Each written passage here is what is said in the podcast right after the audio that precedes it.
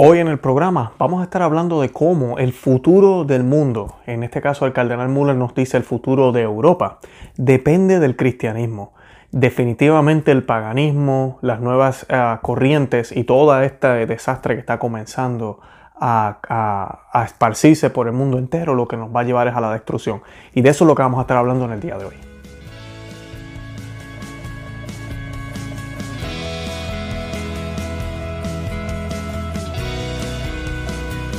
Bienvenidos a Conoce, Ama y Vive tu Fe. Este es el programa donde compartimos el Evangelio y profundizamos en las bellezas y riquezas de nuestra fe católica. Les habla su amigo y hermano Luis Román y quisiera recordarles que no podemos amar lo que no conocemos y que solo vivimos lo que amamos. Nos dicen las Escrituras. Cuando Jesús se enteró de que Juan había sido arrestado, se retiró a Galilea y dejando Nazaret se estableció en Cafarnaúm, a orillas del lago, en los confines de Zabulón y Neftalí para que se cumpliera lo que había sido anunciado por el profeta Isaías. Tierra de Zabulón, tierra de Neftalí, camino del mar, país de la Transjordania, Galilea de las naciones. El pueblo que se hallaba en tinieblas vio una gran luz. Sobre los que vivían en las oscuras regiones de la muerte se levantó una luz. A partir de ese momento Jesús comenzó a proclamar, conviértanse, porque el reino de los cielos está cerca. Mientras caminaba a orillas del mar de Galilea, Jesús vio a dos hermanos, Simón llamado Pedro y a su hermano Andrés, que echaban las redes al mar porque eran pescadores. Entonces les dijo, síganme, y yo les haré pescadores de hombres. Inmediatamente ellos dejaron las redes y lo siguieron.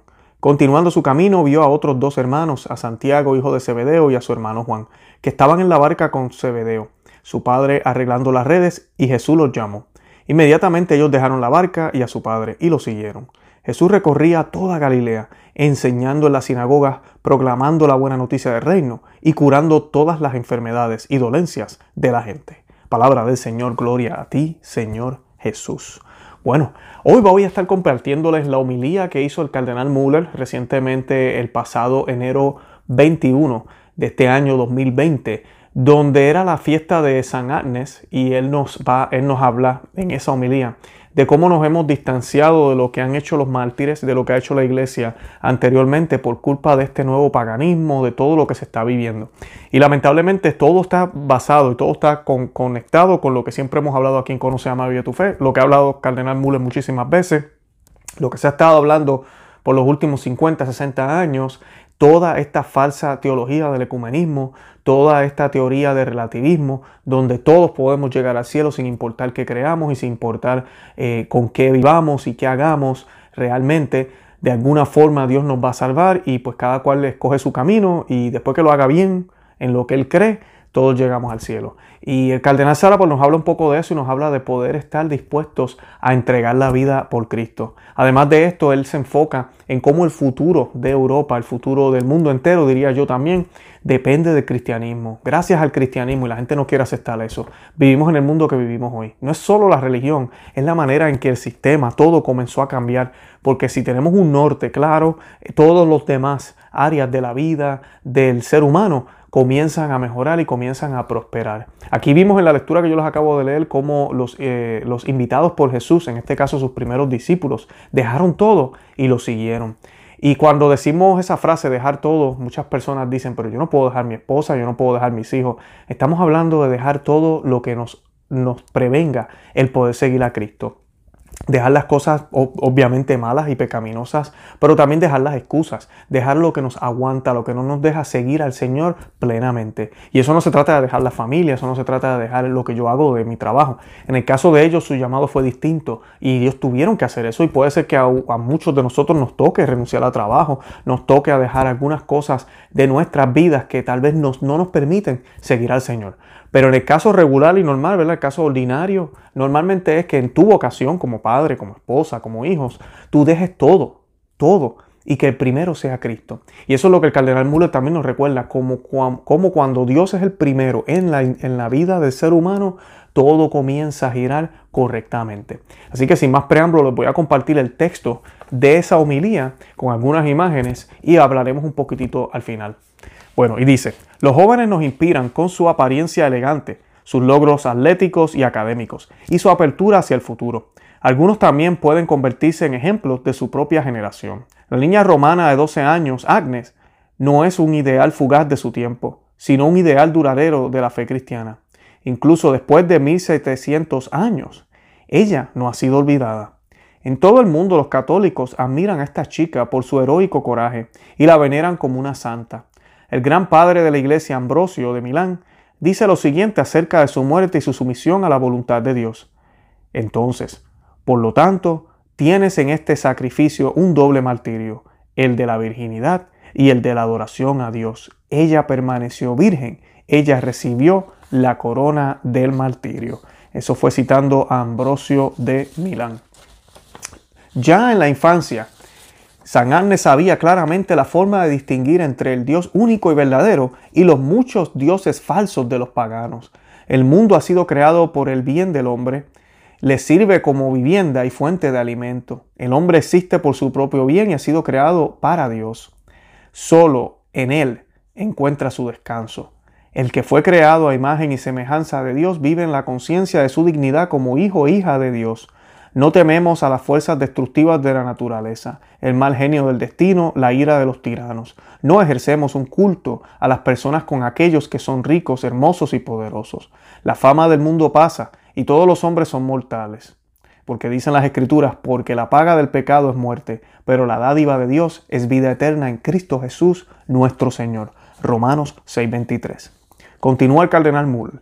Los primeros cristianos en Roma lucharon con el sacrificio de sus vidas por la libertad de la fe en el único Dios, contra una fuerza pagana superior que parecía invencible. En su culto al emperador, en la altura de los eruditos y en la mentalidad supersticiosa de las masas. Seguimos el ejemplo de los mártires cuando no volvemos a caer en viejas formas de adoración a ídolos, huecos o imágenes y estatuas de madera, piedra y metal. Dice las escrituras, no diremos, más, no diremos más nuestro Dios a la obra de nuestras manos. La idolatría no es una entrada emocionante en culturas exóticas y en sus ritos de fertilidad con matices sexuales. Y esto es así porque la fe en dioses y demonios y la invocación de los elementos por parte de los chamanes oscurecen la verdad de la salvación. Es decir, que nosotros no podamos encontrar a Cristo. Para su propio perjuicio, muchos contemporáneos ahora han olvidado o cortaron conscientemente sus raíces cristianas. Ahora vuelven a absolutizar en una religión de reemplazo neopagano el cosmos, nuestro planeta, la evolución, la red mundial, la tecnología. Actúan como si estas realidades pasajeras pudieran de alguna manera dar al hombre el fundamento final y la fortaleza. En semejante necedad pagana, se felicitan por la supuesta percepción científica de que el hombre, de hecho, es simplemente un animal y que después de la muerte todo termina se burlan de nuestro testimonio de la inmutable dignidad del hombre. Consideran que la resurrección de la carne es un cuento de hadas, aunque la razón ya nos dice que la naturaleza no produce nada en vano. ¿El creador de la naturaleza da a luz al hombre en vano? No. Con la sangre de su joven vida, Santa Inés o Santa, o Arne dio testimonio de Cristo, el Hijo de Dios y el único Salvador del mundo. Ella nos anima públicamente a dar testimonio de nuestra fe católica aquí en Roma y en Europa, y sin temor a los hombres. La fe de los apóstoles San Pedro y San Pablo es la raíz de la cultura que se extiende desde Roma e Italia a toda Europa y que le ha dado su identidad cristiana. Solo en el cristianismo yace el futuro de Italia. El neopaganismo es su destino seguro. Es un esfuerzo vano tener diálogos con el viejo Scalfari, cuando el ateo con concluyó de ellos, y de manera confusa, que el Papa había negado la divinidad de Cristo. ¿Por qué? ¿Qué más hace que el obispo romano sea el Papa de toda la Iglesia Católica, sino solo su testimonio con San Pedro de día y de noche? Tú eres Cristo, el Hijo de Dios viviente. Es mejor cuando los católicos trabajan juntos con todos aquellos que son intelectualmente y moralmente capaces de asumir la responsabilidad del futuro económico, político, cultural y religioso de Europa. La única fuente de la que fluye el agua pura para un renacimiento de la ciudad eterna y de toda Italia es la imagen cristiana del hombre. Un político que sostiene simbólicamente el rosario es más confiable que uno que literalmente derriba la cruz de Cristo. El neopaganismo niega que cada hombre sea creado a semejanza de Dios y por lo tanto el neopaganismo es hostil hacia la vida. El cristianismo nos enseña que cada vida humana es santa, desde el primer momento de la concepción hasta el último aliento. De ahí viene el categórico no al aborto y a la eutanasia, al cambio de sexo y a la destrucción de la familia. Para un cristiano las ideologías políticas de derecha e izquierda no son lo que cuenta. no se deja seducir por las religiones naturales neopaganas, ni se deja cegar por el ateísmo en sus coloraciones neoliberales y neomarxistas. Un católico maduro no necesita instrucciones sobre qué político democrático puede elegir o no. El que cree en Dios solo conoce un mandamiento, el amor a Dios y al prójimo.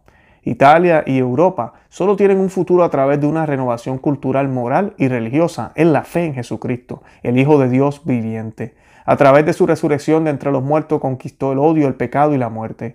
Y en el signo de su cruz existe también una resurrección de la Italia católica. Santa Inés reza a Dios por, tus romanos, por la Italia católica y por una Europa cristiana. Amén. Bueno, y ese fue el mensaje que dio el, cardenal Müller.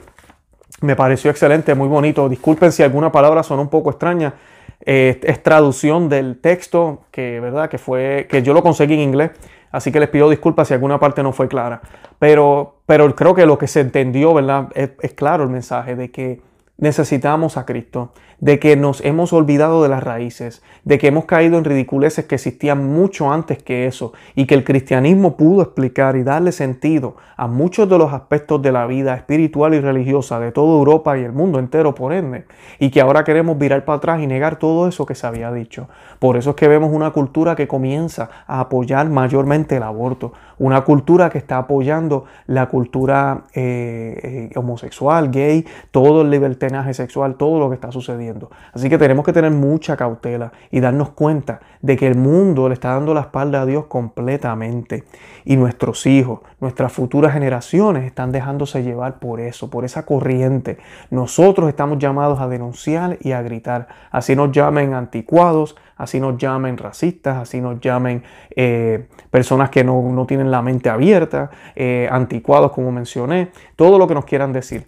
Eh, no, debemos siempre hablar con la verdad y mostrar que realmente lo que estamos predicando es el amor el amor al prójimo, como nos muestra esta eh, eh, santa, que estuvo dispuesta a dar la vida por no perder su virginidad, estuvo dispuesta a dar su vida por Cristo, por Dios, por lo que creía y por lo que llevaba. Eso hicieron todos los mártires al comienzo de la historia de la Iglesia Católica y al comienzo del cristianismo también en general, independientemente de, de todo lo que sucedía alrededor de ellos, de toda la presión política, de todo lo que estaba sucediendo, los primeros cristianos, que eran católicos obviamente, eh, ejercieron su fe hasta el último minuto, hasta el último segundo, hasta el último respiro. No titubearon, nunca pensaron en la fraternidad humana, mucho menos pensaron en el relativismo, mucho menos pensaron en que pues podemos resolver luego, vamos a dialogar, mucho menos pensaron en nada de eso. Pensaron en, en, en, realmente mostrar a Cristo a través de sus acciones. En no estar dialogando, como nos dice el cardenal Müller aquí, con ateos, que aparentemente, según dice el Vaticano, no están citando al Papa correctamente. Si yo fuera el Papa, yo estaría molesto y yo no volviera a hacer una entrevista con Scalfari, pero él vuelve y se sienta y vuelve y se sienta, vuelve y se sienta, y nos han dicho que son amigos. O sea que aquí hay mucho más, mucho más de lo que el ojo puede observar y mucho más de lo que los oídos están escuchando. Hay una agenda que lo que está buscando es tratar de tal vez menospreciar la imagen del Papa, no de, de, Bergoglio, sino del papado como tal, tratando de licuar y mezclar cosas para que luego cuando las cosas eh, comiencen a suceder, todo lo que está planificado no sea tan, tan, tan alto tal vez el impacto. También es una manera de probar las aguas, como digo yo. Zumban un, rumor como este, Scalfari está haciendo el trabajo muy bien y vamos a ver cómo reacciona el mundo católico. ¿Están defendiendo a Bergoglio o no lo están defendiendo? Ese tipo de cosas yo creo que es lo que están haciendo a veces en estos, en estos medios. Y sí, Scalfari es un ateo y Scalfari no, no es confiable para nada. Pero entonces, si ese es el caso, ¿por qué Bergoglio, el Papa Francisco, sigue sentándose con él a hacer entrevistas? Así que oremos por eso, para que eso deje de suceder. Y debemos entonces unirnos, los cristianos, los que realmente reconocemos que Jesucristo es el camino, la verdad y la vida. Unirnos los que reconocemos la historia europea, la historia que ha llegado hasta América, hasta diferentes lugares, y, que miremos con orgullo nuestro pasado, que no nos avergoncemos, como nos quieren decir ahora, nosotros que somos de países hispanos, que, uy, no, hemos sido colonizados y nos quitaron nuestras creencias indígenas y nos robaron todo eso. No, bendito Dios por el día en que llegaron a Puerto Rico, ¿verdad? En mi caso, y conquistaron a mi, a mi, a mi país y nos enseñaron que Cristo era el Salvador y nos volvieron cristianos.